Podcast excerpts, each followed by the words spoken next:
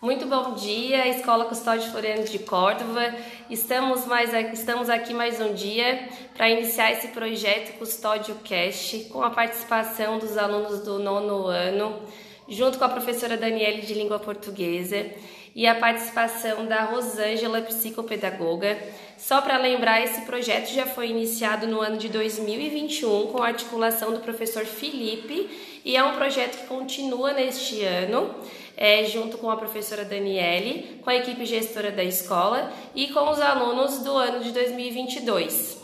É, estamos hoje com a aluna Ana Clara como apresentadora do episódio e com o tema que surgiu dos alunos, que é o tema Um olhar e escuta psicopedagógico para as questões emocionais dos adolescentes.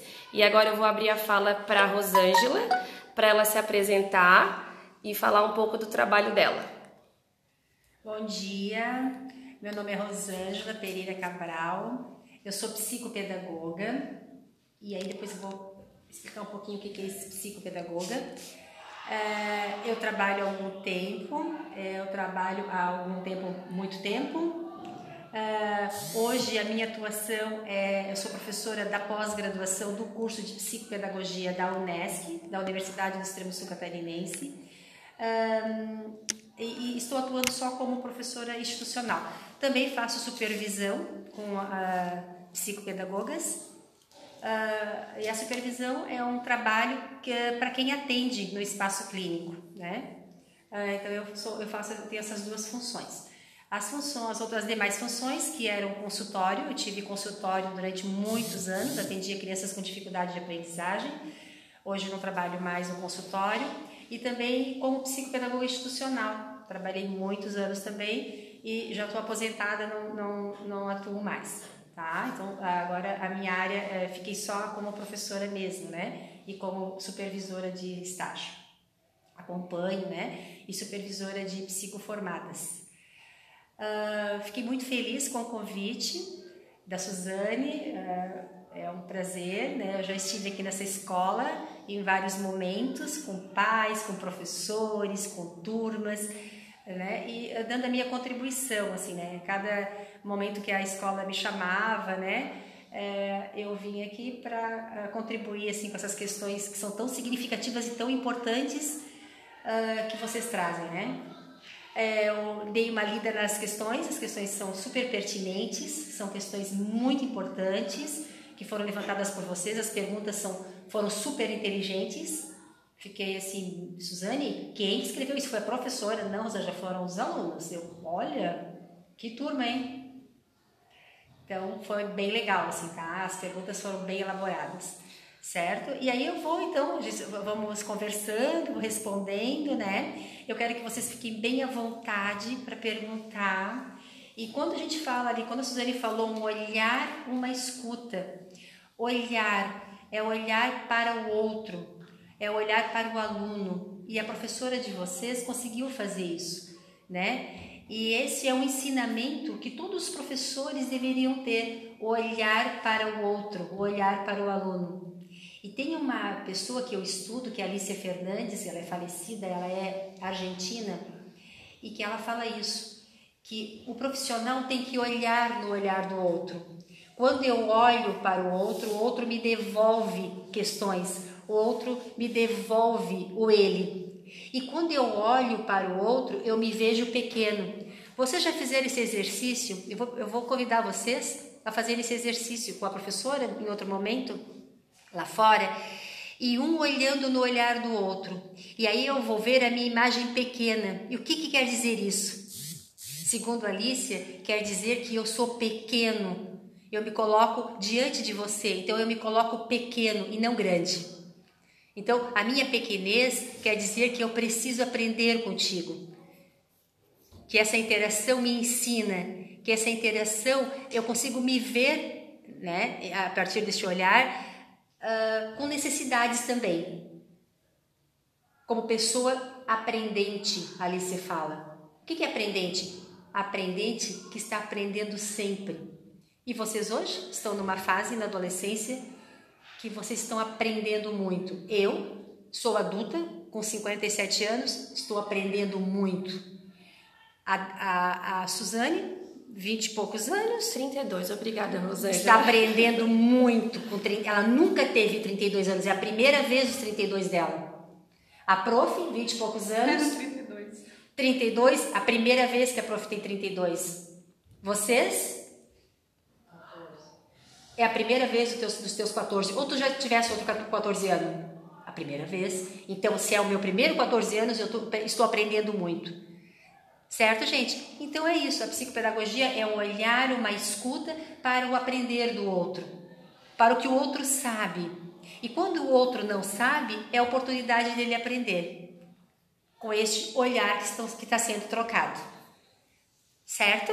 E questões ali, aí a, a Suzane falou, uh, um olhar, uma escuta psicopedagógica, psicopedagógico para as questões emocionais do adolescente. Porque nós somos por emoção. Não é o adolescente que é por emoção. Nós colocamos o adolescente aqui na, na, na questão. Mas o adulto é por emoção. O idoso é por emoção. A criança é por emoção. Nós somos humanos e nós somos movidos. Nós somos os uh, sujeitos, os únicos uh, seres vivos uh, cheios de emoção. Nós temos muita emoção. Nós somos movidos por emoção. E as emoções são desenvolvidas durante o nosso processo de vida. Eu tenho emoção de um jeito lá com 4 anos, eu tenho emoção de um jeito com 14 anos, eu tenho emoção de um jeito com 32 anos e emoções de outro jeito com, 40, com 57 anos. E quando eu tiver 70, outras emoções. Então, as emoções estão passando, permeando durante todo o nosso desenvolvimento. E junto, a aprendizagem, estamos aprendendo sempre certeza, né? E, importante é, é ressaltar também, Rosângela, o quanto nós somos privilegiados por ter esse momento de, de poder representar aquilo que vocês sentem, que às vezes é muito difícil, porque nós temos aqui indivíduo, indivíduos né, que tenham uma família diferente, uma cultura diferente, crenças diferentes. Então nós temos uma mescla aqui de pessoas diferentes. Então, muitos não conseguem lidar às vezes com isso em casa, acaba passando batido. E ter essa oportunidade que nós estamos hoje aqui, vocês realmente são privilegiados dentro de uma educação, porque não é, é, é um momento que vocês estão conseguindo levar isso não só aqui, mas para os pais de vocês em casa, a lidar às vezes com um amigo que vocês não conseguem resolver, porque como ela falou, nós estamos aprendendo todos os dias. Nós, enquanto profissionais, a Dani e eu aqui hoje, estamos aprendendo. E nós ficamos ansiosas porque nós também não conseguimos às vezes solucionar o problema de vocês. E nós estamos aqui para isso, para dar soluções para vocês. Então, se tem esse momento, se tem essa parada, esse projeto vem com essa intenção, é o primeiro episódio de vocês. E vocês já estão vendo que em oito minutos de gravação que nós estamos conversando o quanto já clareou muita coisa do que a Rosângela disse. E são coisas que às vezes eles vêm de casa, tá, Rosângela? E a gente percebe no olhar deles aqui. Porque eles, para eles, a gente já foi aluna, a gente sabe como é que é esse processo. Eles vêm muitas vezes e eles pensam, ah, não vai perceber o que está acontecendo. Mas nós, com, no, com, o nosso, com o nosso olhar de professor, de, de diretor, de supervisor, nós sabemos o que cada um às vezes reflete. E essa luta deles com essas questões que eles não conseguem resolver sozinhos é muito forte. Porque às vezes eu não tenho o apoio do pai, eu não tenho o apoio da mãe, eu não tenho o apoio do irmão, aí eu briguei com um amigo que estava comigo nesse meio período e tudo fez uma confusão. E isso só se dá quando a gente para para conversar sobre. Perfeito. E por muitas vezes, né, a própria família não tem o conhecimento e estrutura para lidar com essas emoções, né, e com esses conflitos. Todos temos conflitos internos, mas na adolescência isso é muito é, aflora demais, né? E quando a gente, vocês, né, não veem essa, esses conflitos aí serem respondidos, isso gera uma angústia. E nós aqui como professores nós temos que primeiro, antes de trazer qualquer tipo de conteúdo, questionamento, a gente precisa entender que todos nós somos seres humanos, temos muito a aprender uns com os outros, né? Então esse momento onde a escola né, oportuniza através do Custódio Cast vir uma profissional é, falar sobre isso é muito significativo, tanto para vocês quanto aluno, é, quanto é, pessoas mesmo. Isso, isso faz parte do crescimento de vocês. É, lá na frente vocês vão lembrar disso. Infelizmente a gente não teve muito disso, né, Suzane? Porque faltou um pouco desse olhar, né? Exatamente. Mas é, que sejamos gratos por esse momento, porque esse momento vai eternizar com certeza na mente e no coração de vocês. Eu sempre eu, eu digo uma coisa, Rosângela, que eu fui aluna dessa escola e que, e que para mim hoje estar nessa posição, numa, numa direção escolar, já estava com supervisão ano passado, mas o que eu tinha, eu, eu tinha muita característica de querer ser ouvida. E na, e na minha época, anos 90, né, adolescente aos anos 2000, né, Dani? Isso. Acho que mais ou menos nessa fase, né? Nós somos adolescentes 2000 e 2005, 2005, 2000, né? É, eu ansiava por isso, mas não se tinha essa oportunidade que se tem hoje. Então, quando a Dani fala de que a adolescência é uma, uma, fase, é uma fase, como é a fase de criança, como é a fase de adulto, mas é uma fase que não pode ser menosprezada. Porque é nessa fase que estão os conflitos e que se eu resolver de uma maneira correta, eu vou agir corretamente, e se eu agir de uma maneira, se eu resolver de uma maneira errada, eu vou agir incorretamente. E, e eu vejo isso muito no meu processo enquanto eu era adolescente. Não tinha quem nos orientasse, não que a nossa família não era presente, mas tinham questões que não eram abordadas pelos nossos pais. Exato. Então muitas vezes ficava, nós ficávamos perdidos e acabávamos cometendo erros, erros, porque não tinha quem nos ensinasse a passar por esse processo. Então, para mim, isso é um sonho de estar tá aqui hoje, de já ter vivido isso ano passado, é uma coisa que me arrepia muito, porque enquanto aluna eu necessitava disso, mas nós não tínhamos esse momento. Tenho certeza que a Dani também escolheu língua portuguesa, a Dani articula bem demais, e também era um processo que a gente não viveu, né? Então tá vivendo isso com eles hoje e ver que talvez assim, se eu tiver 18 alunos, né, e a conversa pegou em um, o mundo já está ganho. Perfeito. Uhum. O mundo, nós já ganhamos o mundo, tá? Isso me arrepia, isso me arrepia de um jeito porque é isso. Sim. Às vezes tu não vai conseguir salvar todos, tu não vai conseguir, mas se tu salvar um, Perfeito. o mundo já está ganho. Perfeito. E, e, essa questão aí, vamos, vamos começar as questões, mas uh, uh, quando a, a prof. A, a prof, pode me chamar de prof. A Suzane traz essa questão da fase, né, gente? É, vocês estão na adolescência, é, na adolescência né? Uh, e a adolescência está aqui. Antes da adolescência tem uma fase da infância. Tem a primeira infância e a segunda infância. Nós somos crianças. Saímos da fase de criança, entramos na puberdade. Puberdade, adolescência, adolescência jovem, jovem adulto. Então nós estamos numa fase agora de adolescência que não dá mais para a gente brincar a gente não quer mais brincar. Aos 13 anos, a gente não quis mais brincar. As meninas um pouquinho antes e o menino aos 13 anos. Não dá mais para brincar de bola, de bonequinho, de. As pessoas não aceitam mais isso. A família às vezes não aceita. E quando chegava no meu consultório uma criança, um jovem, um, um, a gente chama um, uma criança de, na puberdade, de 13 anos, 12 anos, e ele queria brincar, e a mãe, oh, tem cabimento a fulano brincar? Né? uh, deixa brincar. Ele, tá, ele precisa ainda trazer esses brinquedos. E aí eu perguntei assim, uh, uh, uma tristeza, tua tristeza é quando a minha mãe deu todos os meus bonecos. Ele tinha 13 anos quando a mãe deu todos os bonecos, mas ele ficou muito triste. Por quê? Porque ela rompeu com um laço que eu ainda precisava trazer. Então, nunca se deve tirar um brinquedo de uma criança e doar. Essa criança, ela tem que largar o brinquedo, ela, como ela larga o bico. E aí, né, acontece, pode acontecer um rompimento entre a infância e a puberdade, entre a puberdade e a adolescência. E aí a criança, o jovem, a pessoa não entender muito bem. Bom, chegamos aqui na adolescência. E aí aqui é o seguinte, gente, eu não posso sair sozinho, porque eu sou um adolescente. Eu não posso ir em festa, porque eu sou pequeno, eu sou, eu sou de menor, eu não posso namorar porque eu sou de menor. Eu não posso brincar de boneco porque eu não sou criança. Eu não posso jogar bola porque eles vão rir de mim. Então, é, acontecem muitos conflitos. E aí aqui, O meu amigo ficou com alguém e eu não fiquei, eu não fiquei ainda. A minha amiga já beijou alguém e eu não beijei ainda. Aí aqui as pessoas perguntam: o que, que tu vai fazer? O que, que tu vai fazer depois do nono ano, depois do terceiro ano? Que já estão pensando lá na, na, na profissão?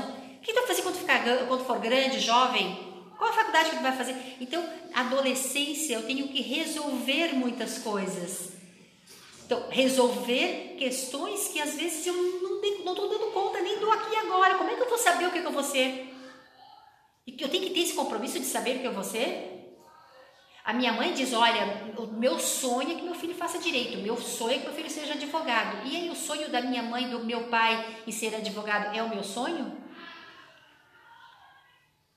Não sei. Me tiraram meu, meu, meu boneco. Eu estava querendo brincar com aquele boneco ainda.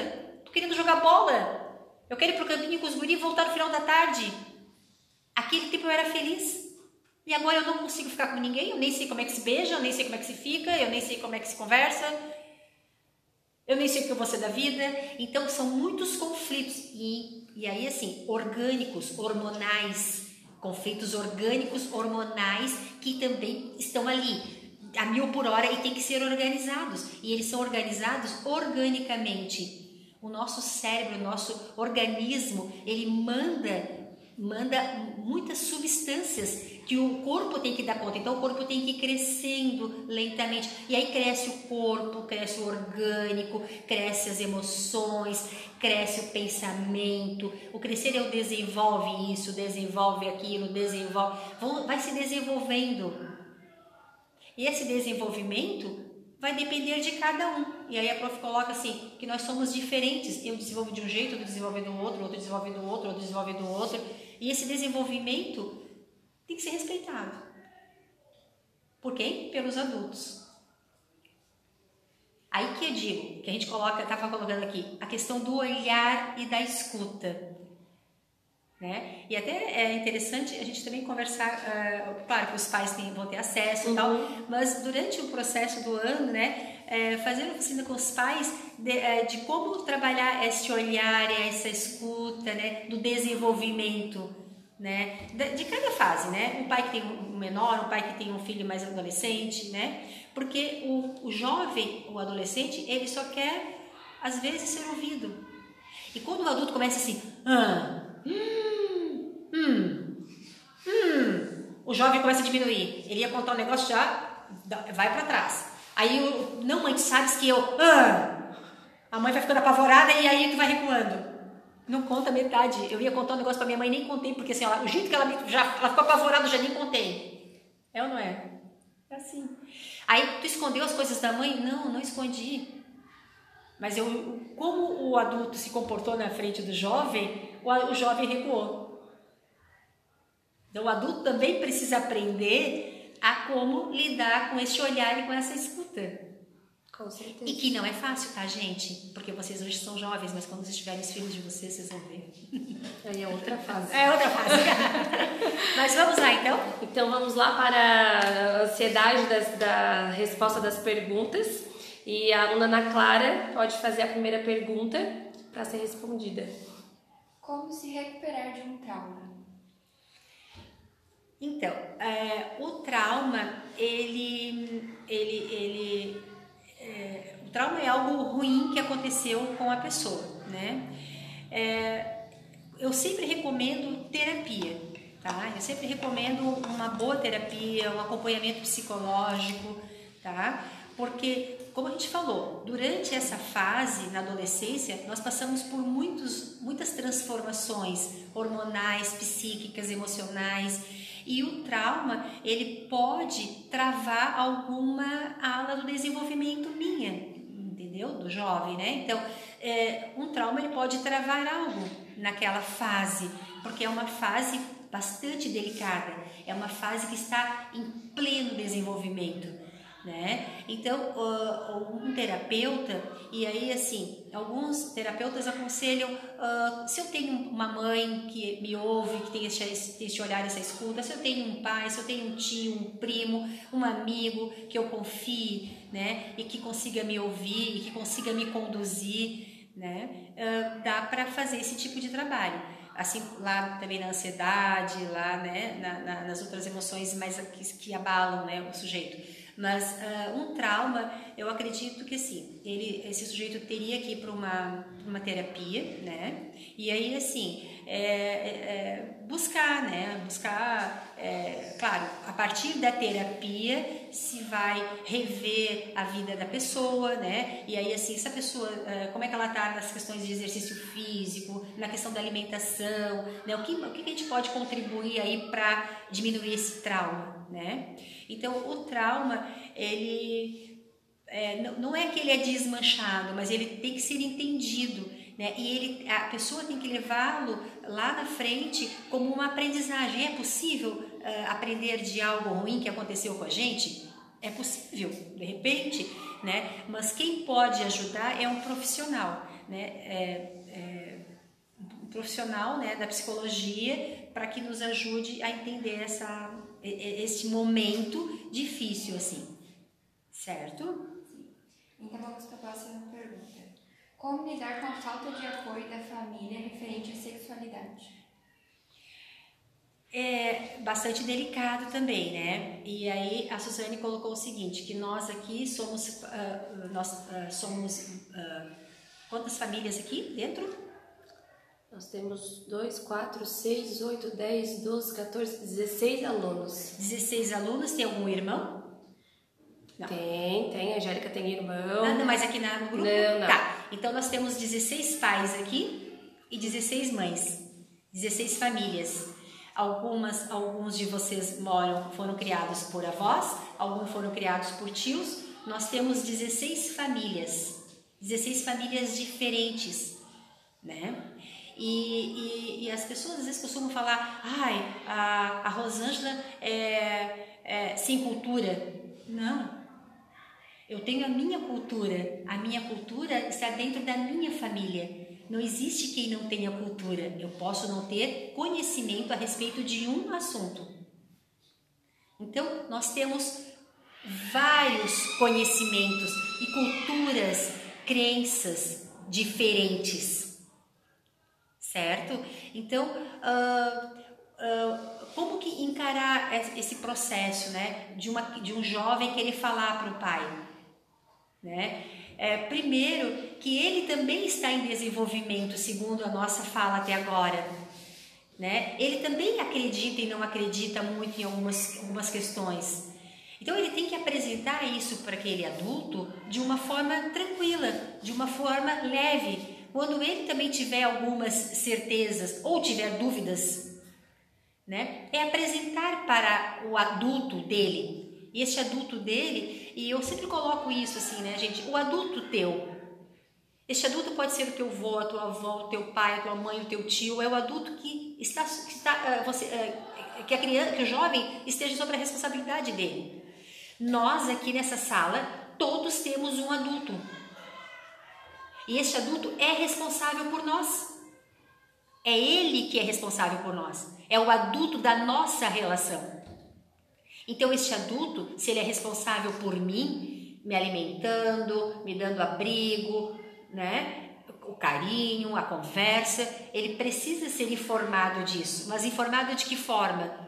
Tranquilamente, né? E, e, e conversando com o pai, e conversando com a mãe, certo? Sobre isso, o meu sentimento, uh, né, a questão da sexualidade, o que, que eu sinto, né, o que uh, o que está acontecendo, uh, são os hormônios, é, é, são, é, é, são as minhas emoções, né? Eu estou confuso, dá para procurar alguém para me ajudar? E a terapia, gente, meu marido tem 67. Ele fez terapia 60 anos, ele voltou a fazer terapia com 60 anos. Ele chegou assim, ó, não dá mais, eu tenho que fazer terapia porque eu tô comendo muito, eu não posso comer nem beber, porque ele é diabético. E foi fazer terapia. Ficou dois anos na terapia. Que ele fez terapia a vida inteira. Sim, quando precisava. E resolveu, foi lá, fez terapia, a, a, a psicóloga dele ah, pontuou as questões que ele precisava melhorar, ele viu e veio e retomou um, caminhada, retomou o grupo, retomou não sei o quê, para o bem-estar dele. Depois. Uh, depois? Dá, sim. Ah, e, é, só para deixar, né? Sim, sim. Entende? Então, assim, uh, essas questões... É porque eu, falei questões assim, bem particulares, mas né, depois... Sim, eu, sim. Então, uh, é, a gente pode uh, retomar sempre isso. Então, uma pessoa de confiança da gente, então, apresentar para os pais questões de dúvidas minhas, que eu acho que o meu pai vai ficar com os cabelos assim, é, eu posso apresentar aos poucos, eu posso apresentar respeitando é, é, é, essa fase, é, esse período do pai, né? Segundo alguns teóricos, eles falam o seguinte: uh, o pai, a mãe, tem uma idealização, um ideal, né? Ai, Rosângela, olha, tu é, é, minha filhinha, que a mamãe vai colocar brinco, que a mamãe vai colocar sainha, e a mãe vai colocar pulseirinha, né? Mas a Rosângela não gosta de pulseirinha, não gosta de brinquinho, né? Então, é, é, de, temos que uh, conversar com isso para que esse pai já tenha um ideal de Rosângela. Ele idealizou uma menina, né? Ele idealizou um menino. Só que essa, essa pessoa não está ela não ela não está gostando deste ideal deste pai. Então ela tem que mostrar, ela tem que conversar com esse pai e com essa mãe e com esse adulto dela, né? Sobre essas questões. Ela pode conversar, né? Mas como eu falei, vocês estão em uma fase, né? Em uma fase de transformações, em uma fase, uh, vocês também neste momento estão com muito acesso a que não era do nosso tempo acesso à internet acesso a, a histórias que são passadas para vocês muitas vezes mentirosas e que a gente não sabe é, ser seletivo a, a, a, acreditar em quem né? E eu, eu, olha, fui lá e rompi com meus pais, porque eu sou assim, sou assado, porque, né? Mas essa pessoa rompeu como? É, ela é assim assado como, né? Ela fez uma terapia, ela teve uma ajuda de um profissional para resolver a questão da sexualidade, por exemplo, né? Ela teve um profissional, porque assim, às vezes não gostar de pulseira, não gostar de disso de aquilo, é, é, é questão de, de, de, de, não gostar mesmo, né? E não é por isso que eu sou, que eu vou mudar, mudar é, questões mais, mais é, complexas, né, da minha vida certo? Então, uh, eu aconselho, né, novamente, né, essa terapia, essa ajuda de um profissional que conduza, né, que realmente entenda, que é um processo longo. Então, qualquer uh, questão relacionada ao meu corpo, né, é a questão de respeito, né, respeito por este corpo, respeito por este, por estas emoções, né? E um profissional uh, que entenda disso, ele vai é, é, ajudar a passar essa fase, ele vai ajudar a pessoa a clarear essas dúvidas, né? E seguir em frente. E também assim, né, Rosângela, que eles também entendam que os pais ou o adulto, como tu falou, geralmente aqui são os pais pelo que o, a nossa maioria dos nossos alunos tem o pai e a mãe como principal cuidadores, é, mas às vezes tem um avô, uma avó, um tio, como tu falou, mas o importante é que eles também saibam que esse adulto vai ser o filtro deles, muitas vezes. Perfeito. E que as decisões que eles vão tomar, seja através, às vezes, de um amigo, através de uma pessoa que está conversando virtualmente, no WhatsApp, no Instagram, às vezes não vai ser a pessoa com foco para direcionar a melhor solução para eles. Perfeito. Então, nós, quer dizer, vocês, e até eu me incluo nesse processo, mesmo aos 32 anos, que tem questões da minha vida que eu preciso de orientação às vezes e que eu uso muito os meus pais como esse filtro, porque a sabedoria deles está além da minha. E a gente ter esse, esse olhar para o adulto que vai saber às vezes te direcionar por um caminho mais tranquilo, porque foi como a Rosângela falou, ah, a, a blogueira lá tal, rompi com os meus pais, mas de que jeito? Ela como morou aonde? De que forma? Quantos anos tinha? Conseguiu de que jeito? Qual foi a maneira que ela usou para sair disso? Às vezes não é o caminho certo. E aí de uma questão vira outra, muito pior, que passa para uma outra pior, e quando a gente se vê, a gente se vê perdido uma coisa que poderia ser feita através de uma conversa como a Rosângela falou, simples. E às vezes eu não tenho essa intimidade, às vezes, com a minha mãe, com meu pai, que não era para ser, tá, gente? Isso era para ser o contrário. A nossa intimidade maior deveria ser com o nosso pai, com a nossa mãe. Na verdade, há ciclos, né? Às vezes Isso. já vem de um ciclo que não Isso. teve conversa, né? E é difícil quebrar um ciclo, a pessoa tem que se entender. Eu achei muito interessante o termo que a Rosângela usou, que é o meu adulto. Isso. Porque nós que temos crianças, nós falamos a minha criança, a minha filha, a minha adolescente, né? Mas agora quando ela falou o meu adulto, eu comecei a refletir. Bom, todos aqui temos conflitos, tá? Seja a idade que você tiver, a gente vai ter algum tipo de conflito. É, mas vocês, enquanto adolescentes, já pararam para pensar sobre o seu adulto? É, que conflito esse adulto está passando? Né? Eu, é, a luta dele, porque para vocês estarem aqui, estarem bem vestidos e tudo isso, eles estão lutando, estão batalhando, né? Então a gente também tem que pensar nesse nosso adulto, é, que ele é um ser humano também que tem aí seus conflitos, seus questionamentos e até a sexualidade para um adulto, né, que teve aí uma aprendizagem lá na geração dele, quando ele era adolescente, era outra realidade. Né? Então, é, ele, para entender as questões atuais, ele tem, ele tem que se desconstruir. Então, uma maneira, acredito até uma estratégia de fazer esse adulto te olhar é, e te entender seria é, dialogar sim, né? mas a princípio acredito não com foco é, na sua questão, mas é, trazendo essas questões lá no diálogo em casa, né? um texto, né? uma conversa, esta conversa, né? para poder estar tá construindo esse, e, esse conceito, né? Perfeito. E é, quando eu falei assim, é a primeira vez que a, a Suzane tem 32, que a Prof tem 32, e que vocês têm 14 anos, 13 anos, é a primeira vez dos pais de vocês também. Tem pais aqui que nunca, nunca, nunca teve um filho de 14 anos, e é a primeira vez que já teve um filho de 15 anos, de 13 anos. E com tantas questões. E com tantas questões. Então, é difícil ter um filho pela primeira vez de 15 anos, de 14 anos, de 13 anos. Ah, mas meu pai já teve três, meu pai já teve dois, mas eu sou o único. Cada filha de um jeito. Cada filha de um jeito. Então tem essa, mais essa questão aí, tá? Ele teve dois filhos, mas não teve um Gustavo. Não teve uma Mariana, é a primeira vez a Mariana. Ele nunca teve duas Marianas de 13 anos.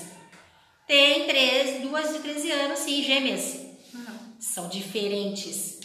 Então, olha, são diferentes. E esse adulto, que no caso são os pais de vocês, eles precisam também ter essa oportunidade, né? De serem ouvidos, de também serem olhados e de aprender. Porque se eu perguntar para o pai de vocês assim, o teu filho te ensina? me ensina todos os dias, Rosângela. O filho ensina. Quando nasce um bebê, nasce uma mãe, nasce um pai. Então, o filho também ensina os pais todos os dias. Nós somos pura aprendizagens. Então, este ensinar e este aprender vai depender do vínculo que nós temos entre o adulto e o adolescente. Este vínculo pode ter sido perdido lá quando a mãe deu o boneco. Pode ter sido perdido lá quando a mãe não ouviu e não ouviu, e não ouviu, quando o pai não ouviu, começou a recuar. Perdido ou é, rachadinho ou estremecido, mas existe um vínculo, existe a família, né? E volto novamente que a Suzane também traz ali a questão da internet, dos blogs, do que é divulgado aí, dessa beleza maravilhosa, cinematográfica, desses selfie. Você sabe o que é selfie? O que é selfie? Quando a gente. Hã? Quando a gente quer. Quando a gente. Eu não ouvi. Quando a gente quer. Quando a gente quer. Selfie. Como se faz o selfie? Tu, tu tiras foto minha? Nossa. Perfeito. Selfie é olhar para mim, olhar para quem está lá. E quem está lá sou eu. Olhar para o eu. Segundo Freud, quem constrói esse selfie, sabe quem é que constrói esse selfie? No bebê? Quem? A mãe. A mãe. É a mãe que constrói esse selfie em você. Então, o que é esse selfie? A mãe, quando tu nasceste, a mãe olhou meu bebê, ai que lindo, olha todo cabeludo. Será que era careca ou era cabeludo assim? ai, mas é muito lindo esse meu bebê. Como é que é o teu nome? Cauê. Cauê. Ó, Cauê, ó, vem com a mamãe, Cauê, olha que lindo, Cauê, Cauê, ó, cabelo bem preto, Cauê, não sei o que, o Cauê, parecido com a mamãe, parecido com o papai. A mãe vai falando com, com o Cauê desde o primeiro momento que ele chegou. Aliás, ela já conversa lá na barriga. Ele pergunta para a mãe, Cauê, se antes de tu nascer, já tinha lá, ela, ela dizia, já, tu já tinhas nome. Ela já tinha colocado o teu nome. Não. Ainda não? Quando nasceu que ela colocou? Não, tinha nomes ainda, mas o meu foi por último. Tinha vários nomes até Ah, entendi, entendi. Na hora que nasceu era a cara do É. Cauê que ela colocou. O pai e a mãe. Então, tem bebê, alguns de vocês aqui, que já lá na barriga a mãe já dizia o nome, tá? Mas essa forma aí, eu gosto mais dessa forma aí, tá, Cauê? Eu, particularmente, Rosângela, psicopedagoga, por quê, Cauê? Porque assim, ó, tá aqui, ele é o, vai ser o Cauê. E não aquele lá que a mãe já vinha idealizando, né? Mas essa é a questão psicológica. Cauê, então, ela foi construindo o teu selfie. Ela construiu tão bem que hoje tu adora selfie. Tu gosta de selfie? Olha. Então, quem construiu esse selfie, essa imagem minha, foi a minha mãe. Foram os meus adultos. O meu pai, a minha mãe, os meus avós, desde pequeno, me chamando pelo nome, certo? Hoje na adolescência tem momentos que eu não reconheço muito isso. Porque aí eu tiro 50 selfies para escolher um. Não sei se vocês acontece isso com vocês. Porque assim, a imagem que eu tenho minha é uma e a imagem que está ali é outra. E não pense que é na adolescência, que tem muita gente de 32 e de 50 e poucos que tira 500 fotos para porque não se reconhece. Não. E eu, Rosângela, meu Deus, fiquei velha. Olha o pescoço, tá velho. Meu Deus, meu cabelo. Porque eu também faço isso. Então é normal fazer isso, certo? E é saudável fazer isso. É saudável se olhar, é saudável se ver. É saudável porque eu vou me reconhecendo, vou me entendendo. Aqui está a Rosângela, aqui está o Cauê, aqui está o Bernardo. A rua é meio surdinha, tá, Bernardo? Aqui está o Bernardo. Eu sou o Bernardo. Nossa, eu até achei que eu fosse mais assim, um cabelo mais, mais comprido, assim, meu cabelo tá meio curto. Eu queria mais comprido, Bernardo. Não é verdade? Então, o selfie, o reconhecer-se, é construído lá na paternagem, lá quando o bebê nasce. E ele vem se desenvolvendo. Então, gente, chegou na adolescência, esse selfie ele pode ser questionado. Este eu pode ser questionado. Não gostei disso, não gostei daquilo, não gostei do cabelo, não gostei do dente, não gostei do corpo, não gostei daquilo. Eu, quando era jovem, pode até deixar aí, eu era muito magrinha. Eu colocava dois moletons para ir para aula, para ficar gordinha. Porque eu queria ser um pouquinho mais robusta. Então, parecia que todo mundo era perfeito e eu era muito magra. Então, vocês aqui é isso aí. Vocês também têm essas questões que vão trazendo que, de mudanças que a gente não vai entendendo. Como lidar com as diferenças? A diferença é o respeito, né? Nós somos todos diferentes. Nós somos extremamente diferentes. Então, a empatia, o respeito. O que é empatia? Quem sabe o que é empatia? Hã? Se colocar no lugar do outro. Se colocar no lugar do outro, né? Ah, considerar o outro, ser amoroso com o outro, né? Às vezes a Rô me deixa chateada, minha vontade de ir lá e fazer isso aqui nela. Ai, insuportável, vai falar de novo. É, algum, alguma questão que eu tenho com ela, ou de repente ela fala demais mesmo, é um pouquinho chatinha, mas eu tenho que ter empatia com ela. É uma forma que ela está usando de comunicação. E eu posso até colocar para ela, olha só, cada vez que a professora fala, tu fala tudo a mesma coisa. Já reparou nisso? Isso também é respeito.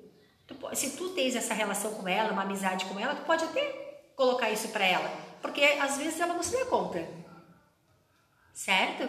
Então, é ter empatia, é ter respeito, considerar este outro, saber que eu também não sei, entender que eu também estou num processo complexo. O que é um processo complexo? Complexo, gente, é quando a gente não dá conta.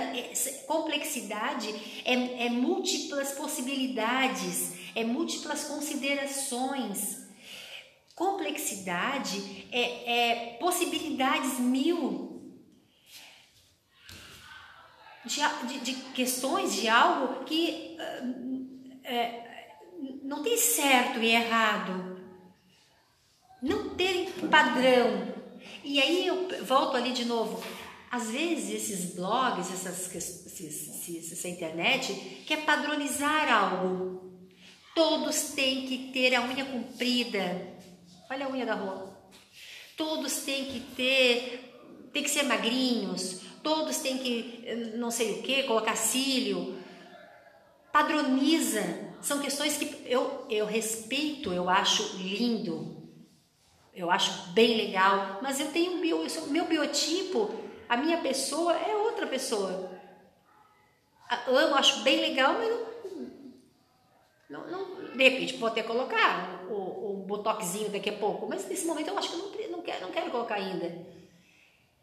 Então, isso na minha idade, falando coisas da minha idade, mas as, os padrões são sempre, foram sempre passados. Isso não é agora na idade de vocês, há, há muitos anos o padrão é passado para a sociedade. E aí querem padronizar tudo. E hoje vocês estão recebendo uma enxurrada, milhões de padrões. E às vezes a gente não se enquadra em nenhum. É verdade. E a gente vê isso assim, ó, Rosângela, é, não só hoje, em 2022, 13, 14, 15 anos, mas a gente percebe isso, é, tu com 57, eu com 32, e às vezes eu olho a vida do outro e com todas essas questões e eu não me encontro. Porque eu, eu acabo ficando o quê? É, pensando demais sobre o que o outro acha, sobre o que o outro fez, sobre como o outro está se comportando. Então hoje em dia tu vai olhar, vamos abrir aí, a gente pode até citar nome, arroba de famosinhas, tá? Se a gente for citar. Tu vê, tu abre o Instagram, não é só vocês que têm esse contato. Claro que vocês têm um público diferente do nosso, mas eu e Dani temos um público que é da nossa idade. E a gente abre lá e eu não me encaixo nesse perfil. Eu não me encaixo porque eu não tenho procedimento plástico. Tá aí já a diferença. Eu não tenho a boca que tá todo mundo com a mesma boca igual. Não tem. Tá todo mundo com a moda do preenchimento. Parece que todo mundo tem que ter a mesma boca, o mesmo cabelo, o mesmo corpo, e se eu não tiver igual a isso, eu não faço parte desse mundo, desse grupo. Mas aí onde é que entra a Suzane? O que a Suzane acredita? o que a Suzane acha legal para a vida dela, o que a Suzane tem de sentimento dentro dela, o que é bom para mim. Eu tento fazer essa reflexão porque muitas vezes vocês nos olham como uma professora, como uma diretora e vocês pensam, nossa, como é fácil, né, para eles lidar com isso, não é? É a mesma coisa, porque existem os padrões de vocês, da idade de vocês, mas também existem os padrões da nossa idade. E eu acho que o importante disso é tu se conhecer primeiro. Conhecer o que que tu gosta. E daí isso pode mudar daqui um mês? Pode. Isso vai mudar e é até bom que mude. Porque às vezes é bom que mude, mas que tu esteja preparado para viver isso.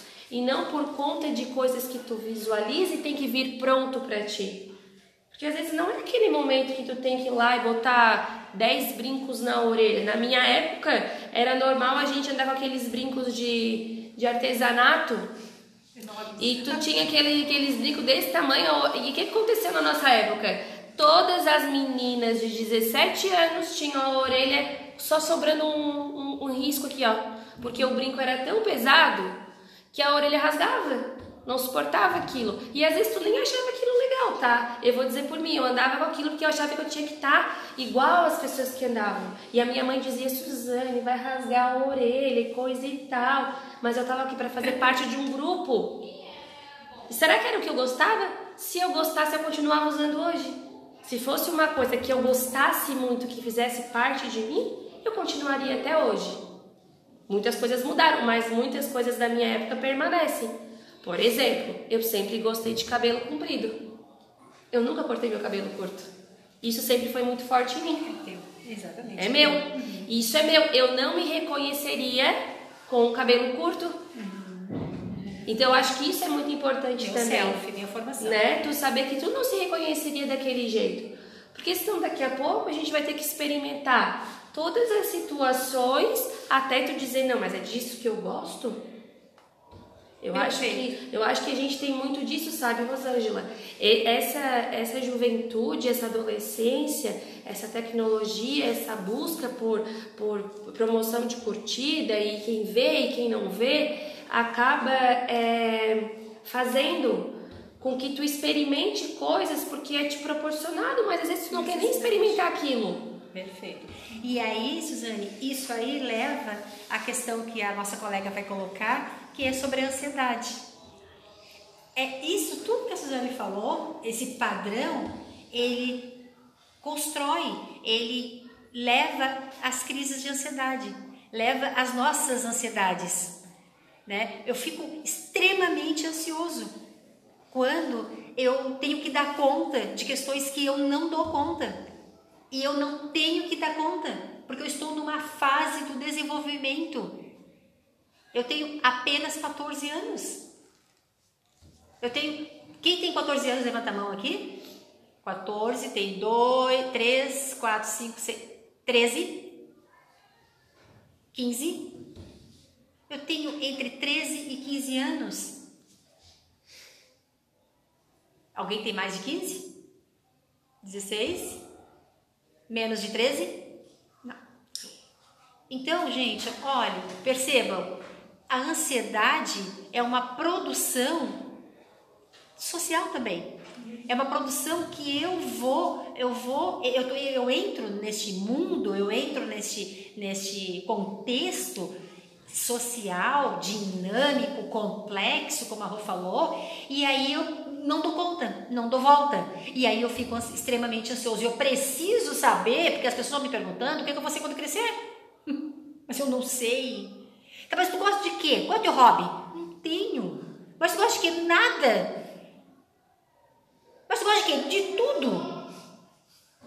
É isso aí mesmo. Eu tenho que gostar de tudo, eu tenho que gostar de nada. Eu posso não ter hobby, eu posso ter hobby. Essas é o respeito das nossas diferenças. Posso ter cabelo comprido, posso ter cabelo bem cortadinho, posso usar brinco, posso não usar pulseira, posso usar óculos.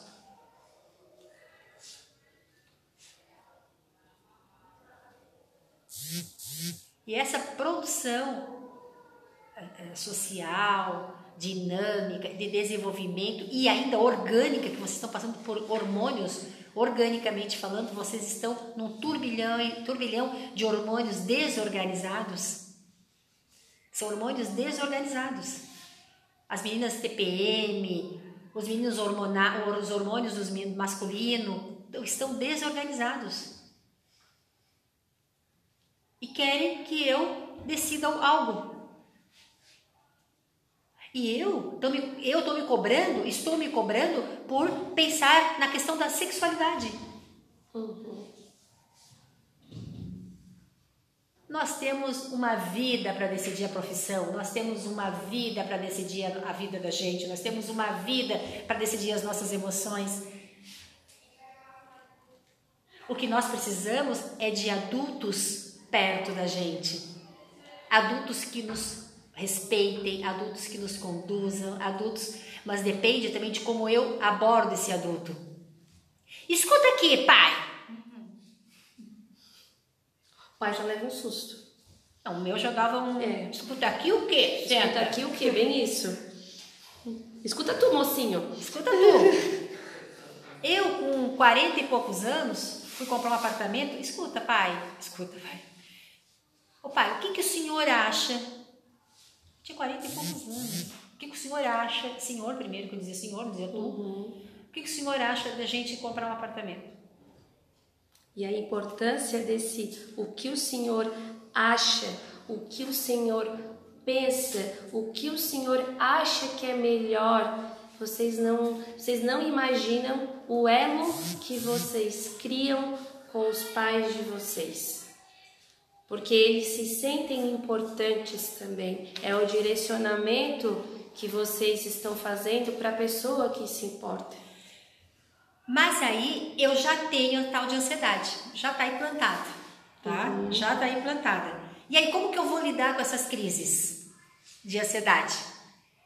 Tá aí. Bom, Rô, olha só, já tô aí dentro desse, dessa internet mesmo, dentro desse padrão mesmo. E aí, e agora, Rô, o que tu me diz? Bom, gente, primeiro identificar o que me leva, qual é, o- a gente chama de gatilho na psicologia, na psicopedagogia. Quais são os gatilhos que me impulsionam? Quais são os gatilhos que me levam a ficar ansioso naquele momento? Quando eu vejo um blog tal, quando eu vejo as meninas lá nas festas maravilhosas, quando eu Quais são os gatilhos que me levam quando alguém fala alguma coisa? Identifiquem os gatilhos e reflitam sobre eles. Fujam deles. Escrever, desenhar, cantar, dançar, conversar são atividades que a gente pode fazer para aliviar nossa crise de ansiedade. E escrever, que eu digo, ai, Rô, eu não sou, não sou muito bem na escrita, a professora de português sabe que eu não sou muito bem. Eu chamo de escritos. Eu falo para minhas alunas da pós-graduação, façam seus escritos. Eu agora estou acompanhando grupo de, grupos de alunas que estão fazendo estágio clínico na psicopedagogia e eu digo assim, façam seus escritos para elas. Porque quando eu digo, quando eu falo, façam seus escritos, são meus escritos pessoais. Eu não tenho que estar preocupada com pronome, com verbo, com se combinou, não combinou, com passado com futuro. Eu, uma hora eu posso começar a frase no passado, daqui a pouco eu posso ir para o futuro. Não tem problema, são os meus escritos. E o escrito me possibilita autonomia, produção minha. É meu escrito. Ele possibilita o meu sentimento, a escrita do meu sentimento, a escrita do que eu entendi, do que eu não entendi, do que eu quero, do que eu não quero quando eu deixo esse escrito vir. E Alicia Fernandes, essa, essa, essa, essa autora da psicopedagogia que eu estudo, ela fala isso. Seus escritos, suas produções, sua autobiografia. O sujeito, ele tem que ser autônomo. Ele tem que ser autobiográfico. Ele tem que ter essa essa essa ele tem que deixar vir essa condição dele de sujeito escritor que a escola tira da gente, tá, gente? Agora não pode. Agora, uma vez, há uns tempo atrás, uma professora chegou para mim e falou assim: Rô, professora do nono ano, não, sexto ano, sétimo ano, Rô, escuta, eu, eu estou atrasada no conteúdo. Aí eu falei para ela assim: "Ah, atrasada? Aí ela assim: sim, não sei que, que ano era, tá? Acho que era menos, me- não era tão. Eu não dei artigo para eles ainda. Aí eu assim: "Ah, tu não deu artigo para eles ainda? Aí ela assim: não, ficou apavorada, porque eu era a, a coordenadora geral da escola. Aí eu, eu disse para ela o seguinte: olha só, Como é que eles estão escrevendo até agora sem artigo? Diz um artigo para mim.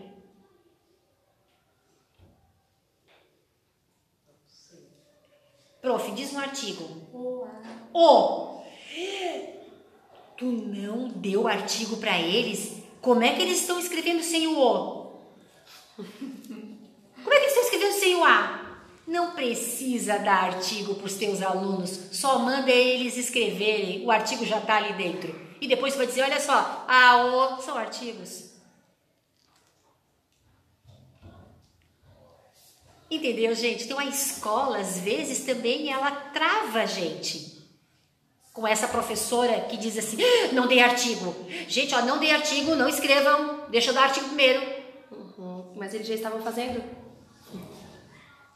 Aí, professora, como é que escreve zebra? Ai, não, zebra não, ainda não cheguei no Z. Sabe aquela professora do primeiro ano que faz A, B, C, D. Aí o pequeno chega e diz: Prof, como é que se escreve zebra? Não pode escrever zebra ainda, fofo, porque eu não cheguei no Z ainda. É a mesma coisa vocês? Mãe, escuta, como é que é ser isso? Não, não pode ainda. Tu não chegou lá ainda. Cheguei. Se eu estou te perguntando é porque já cheguei. Exatamente. Sacaram? O sacar é uma linguagem bem antiga, tá? Eu estou denunciando a minha idade aqui. Agora, qual é, Antigamente, qual é, a, qual é a linguagem do sacaram? sacaram? Antigamente a gente dizia assim, sacou? Porque é assim, entendeu? Qual é a linguagem agora pro sacaram? Nem tem, né? Vocês já tiraram assim, que é tão feio, vocês já tiraram. Agora é entendeu mesmo. Entenderam? Hã? Entenderam? Entenderam? Óbvio. Acho que atendeu. Você entendeu? Gente, olha só o que, que eu escrevi para vocês aqui do, da, da crise. Como diminuir a crise? Desenvolver bons hábitos. Fazer selfies. O selfie, ele faz com que eu construa um novo eu. Reconstrua o novo eu. Então esse selfie, ele é positivo também. Ele pode ser negativo quando eu fico lá mil vezes fazendo a mesma foto. Mas ele pode ser positivo quando eu tiro o meu próprio selfie e me reconheço ali, me identifico ali, tenho a minha identidade ali. Então, dentro dessa crise de ansiedade, o escrever, o dançar, o pular, o, o brincar de jogos, o, o brincar com brinquedo, o, o, o, o tirar selfie, o trazer as amigas, tudo isso contribui. E nós temos agora, Rosângela, uma pergunta também bem, bem legal ali que a Ana vai ler. E acho que já entra nisso daí também que tu já está conversando. E aí, Ana Clara pode fazer a sexta pergunta, então. Como lidar com a dependência emocional? A dependência emocional, ela parte de uma submissão que eu tenho em relação a outra pessoa, certo? Então eu me submeto, dependência emocional, me submeto ao outro, né? É, só faço as coisas com a aprovação do outro, preciso do outro, né? Para decidir algo, não consigo é, resolver nada sozinha, sozinho. Eu preciso sempre de um aval, de um acompanhamento. Então, uma dependência emocional, ela ela pode ser desenvolvida por uma pessoa uh, que tenha uh, que venha com dificuldade de decisão, né? Com autoestima uh, com, assim comprometida, né?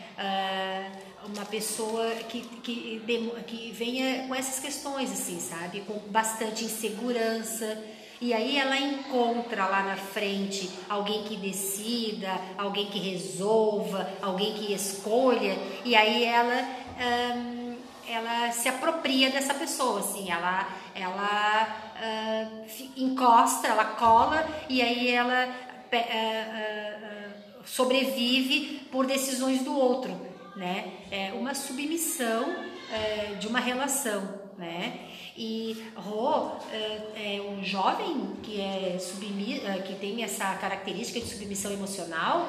Não, nós temos adultos assim, né? Então, uh, quando alguém começa com essa característica, isso tem que ser resolvido, né? E, e volta novamente, uma, uh, quando eu tenho essa característica, quando eu apresento, ou, ou se eu tenho dúvida se eu tenho essa característica, eu devo perguntar para um adulto, né? Escuta, quando eu não decido muito as, as questões, escuta, quando eu tenho muitas dúvidas, será que eu tenho uma certa submissão emocional? Será que eu dependo muito do outro? Né? Porque também assim, é, a, a, a, nós, eu e a, a Suzane colocamos aqui, ai, como é bom a gente chegar aos 40 anos e perguntar, pai, olha só, troca de apartamento? Isso não é submissão emocional, né? Isso é uma relação legal, que a gente foi lá se aconselhar, né? Porque o pai tem 70 anos, já passou por isso, já trocou de casa, né? já trocou de carro, né? Então, o que, já que usou é... bastante dinheiro para saber se já, tá errado. Já, já, já, gastou, já... Não, não, olha só, não troca o teu carro agora, o teu carro tá bom. Não, então, o adulto tem essa relação e ele sabe se essa relação... Às vezes, ele também não sabe, tá? Mas ele aqui, nesse momento, é uma troca, um aconselhamento. Mas tem adultos que eh, se que tem essa questão de submissão, essa dependência emocional muito forte né? E essa dependência emocional, ela pode começar agora na adolescência, sim. Ela pode, né, por essa pessoa na adolescência não conseguir resolver, não conseguir ter esse adulto, né? Uma relação sadia com, essa, com esse adulto dele, que conduza ele, que dê conselhos, ele pode, ele pode se desenvolver com uma dependência emocional. E uma coisa que eu vou falar desse, desse pai, dessa mãe de vocês, é o seguinte: Pai e mãe são os melhores amigos nossos. Não tem um pai que deseja mal para o filho. Não tem uma mãe deseja mal para uma filha. Não tem. Ela pode ter sonhos que eu não tenho, mas não é mal. O sonho dela é muito maravilhoso. Mas é maravilhoso para ela, Rô, não é para mim. Tranquilo. Mas mãe, pai, quer o melhor para o filho mãe e pai desejam assim o, o, o que eles tiveram e o que eles não tiveram, eles desejam tudo em dobro para o filho. Então, pai e mãe é sim o meu melhor amigo, a minha melhor amiga. E não a minha amiga aqui. E a gente não deveria demorar tanto tempo para descobrir isso. A gente não deveria. E na adolescência a gente pode descobrir isso. A minha amiga aqui, ela é minha amiga do ladinho aqui. Ela é, Rô, ela é minha melhor amiga. Minha mãe é muito melhor amiga do Ideal. Uma, muito, muito mesmo. Certo? Só vai depender daquela nossa relação, daquele nosso vínculo, daquele nosso conversar, porque é o que a gente colocou lá no meio. Às vezes, a mãe, muitas vezes, a mãe e o pai nunca tiveram um filho de 16 anos, é a primeira vez que eles têm um de 15 anos.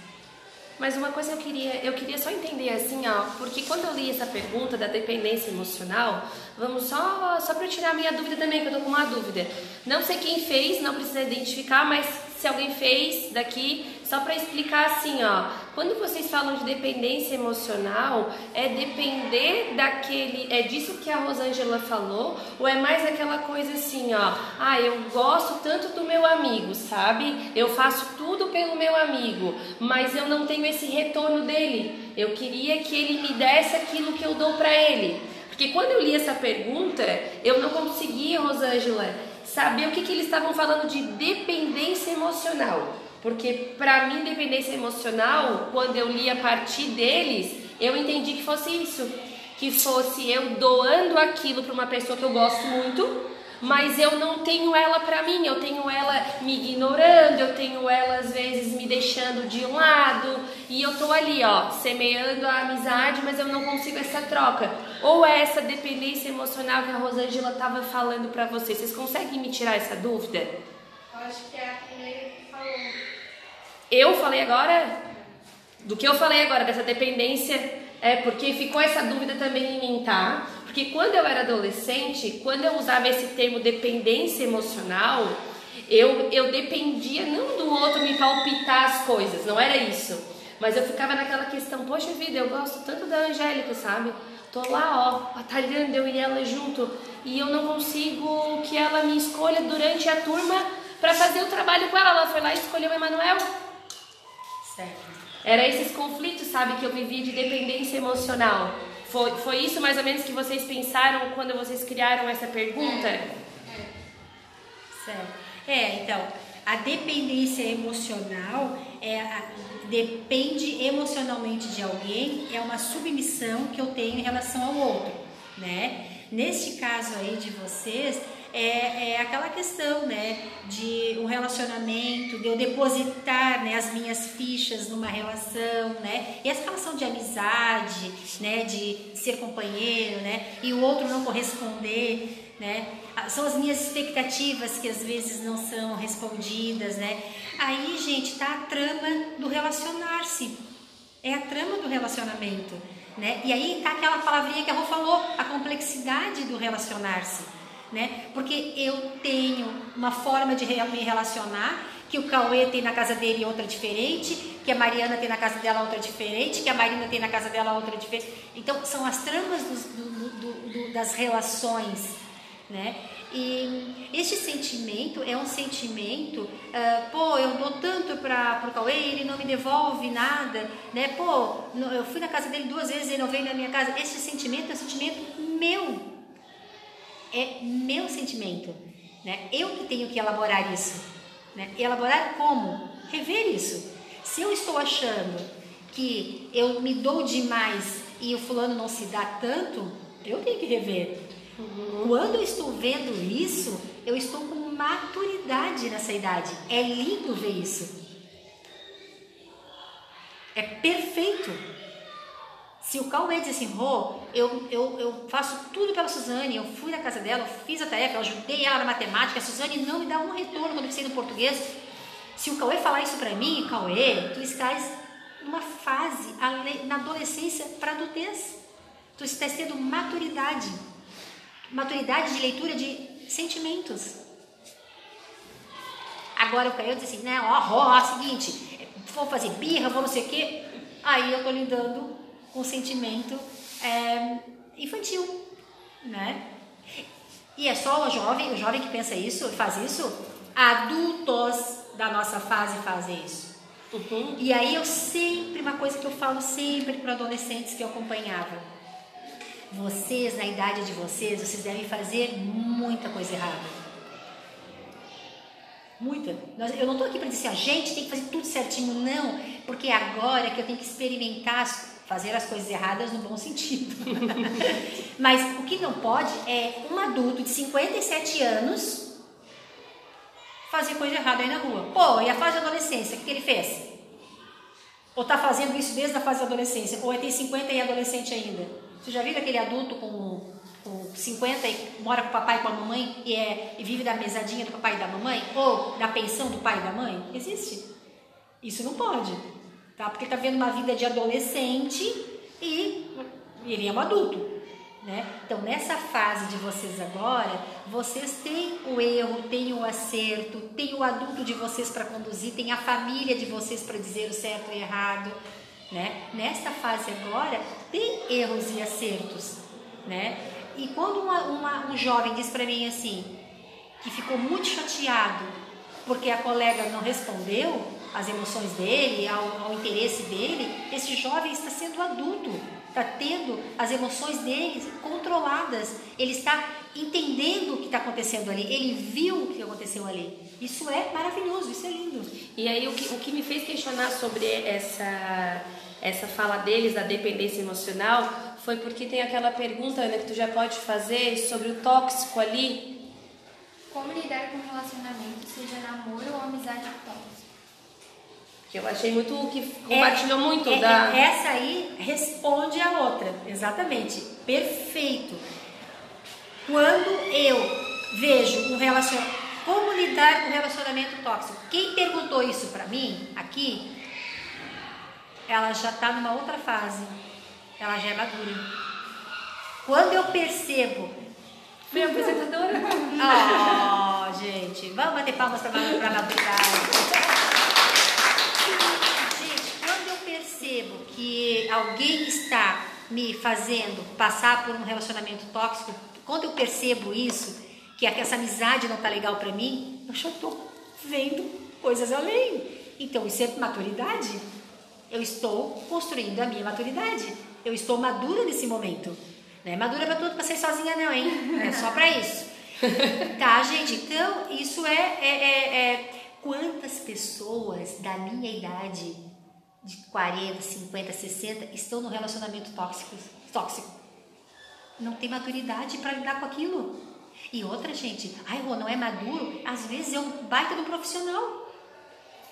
Mas no relacionamento, na relação afetiva com o outro, não tem maturidade. Eu bati em ti, mas me desculpa, eu só arranquei um pedaço da tua cara. Eu bati em ti, mas me desculpa, eu só quebrei o teu braço. Ah, tá bom, tá desculpado. Se tem um adulto, um, relacionamento afetivo, né, que lida com todas as questões de afetividade, de, de, de desenvolvimento, né, de parceria, um relacionamento desse se é possível ali um, um, um agredir o outro fisicamente, psicologicamente, e, uma, e um, as pessoas se aceitarem, não tem maturidade nenhuma emocional aí, né? Tá? E um jovem perceber isso, ele está em pleno desenvolvimento emocional. Ele está no ele está desenvolvendo, ele está desenvolvendo a sua maturidade, e construindo assim, a sua maturidade. Dentro disso, como lidar com o não? Aceitar o não é estar maduro. Aceitar o não é, é ter maturidade. E eu vou para outro para outra questão. Dizer o não também. também é difícil. Porque eu lido com isso aqui, ó, a Suzane tá lá, né? Uma pilha de coisa para fazer. Pode? Posso. Mentira, não posso. não posso. É que na verdade eu tô dizendo sim, porque para mim trabalhar com um não é muito difícil. Às vezes eu tô lá cheia de coisa para fazer e eu sei que eu não posso assumir mais nenhum compromisso, mas aí me veio a Dani, que eu amo a Dani. E aí a Dani me disse, Suzane, tu consegue fazer? Eu não consigo. Daí eu fiquei devendo dela, meu e o dos outros que estavam esperando. Aceitar ou não, ouvir o não faz parte da vida. O jovem precisa construir a resiliência.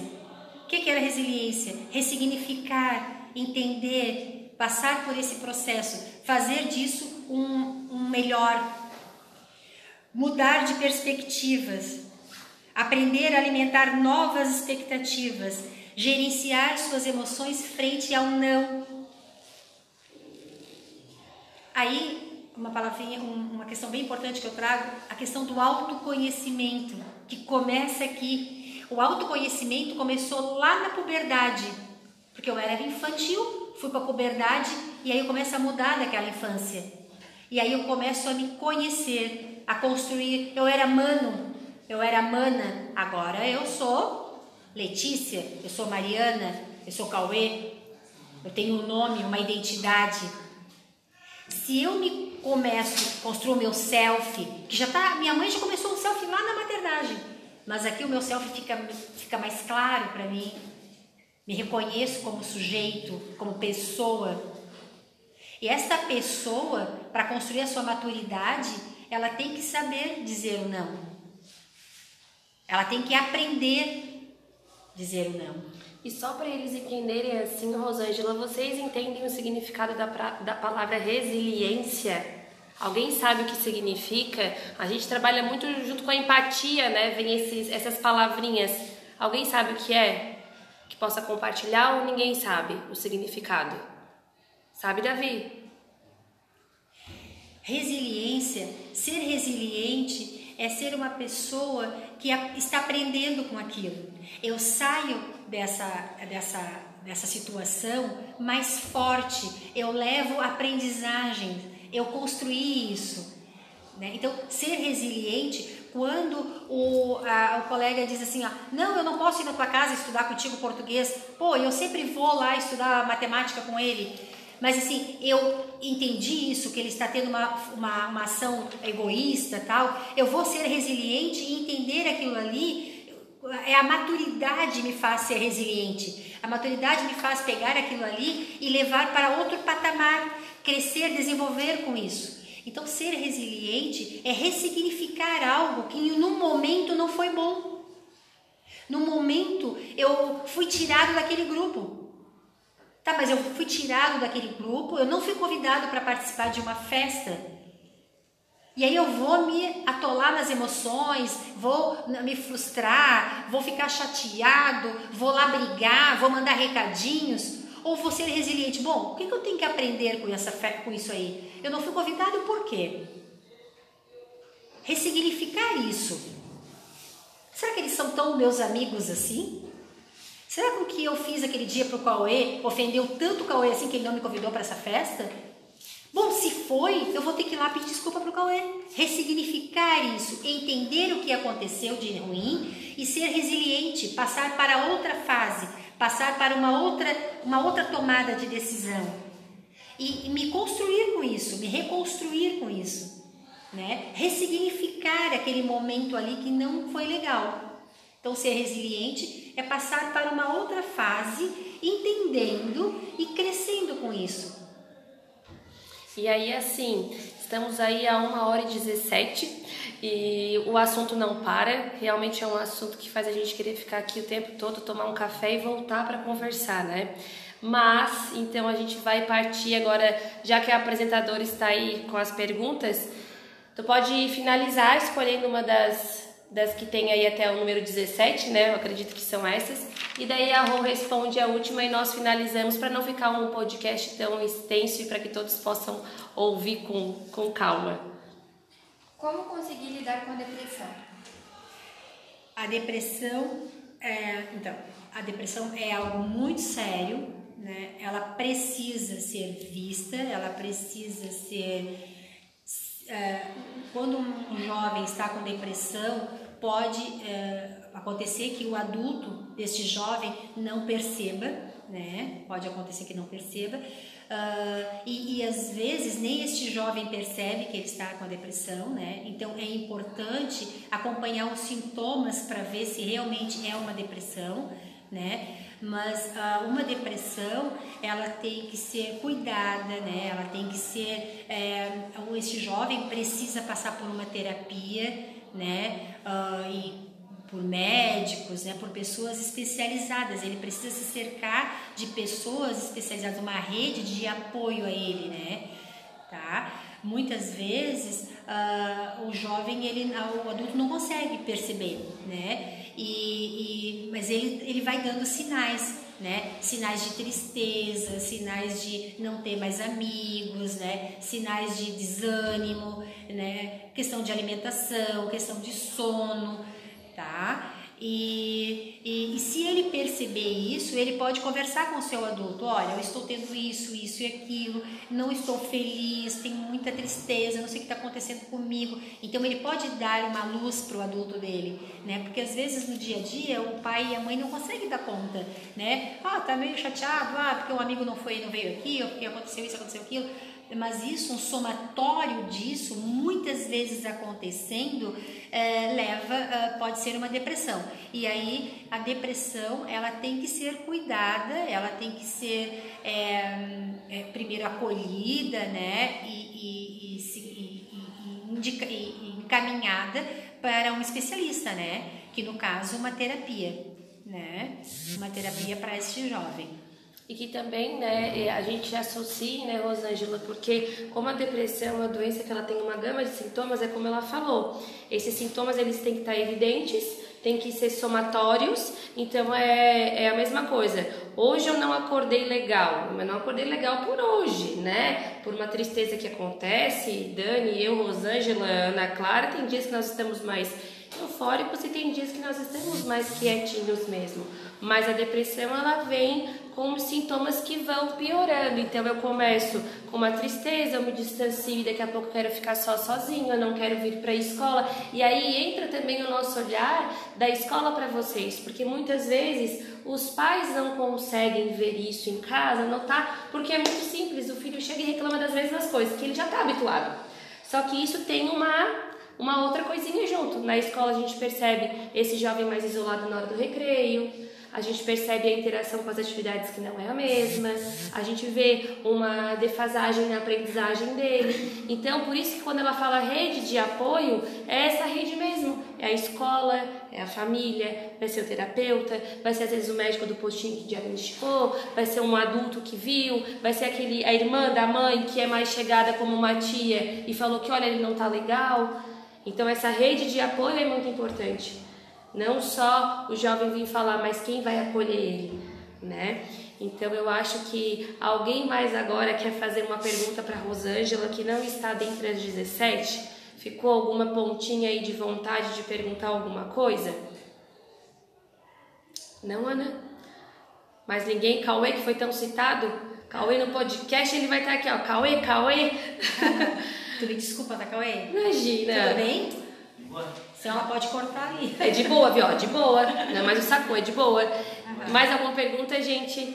Podemos finalizar esse primeiro episódio aí com a certeza de que tivemos uma horinha e 22 minutos de muita conversa, de muita coisa boa, não só para eles, mas também para nós enquanto profissionais e para quem está chegando é, o nosso podcast em casa. É, Sintam-se também que esse momento foi dedicado não só para nossos alunos, mas foi também para a comunidade. Com esse profissional que vem para cá voluntariamente, nós gostaríamos de agradecer, em nome da nossa escola, a participação da Rosângela.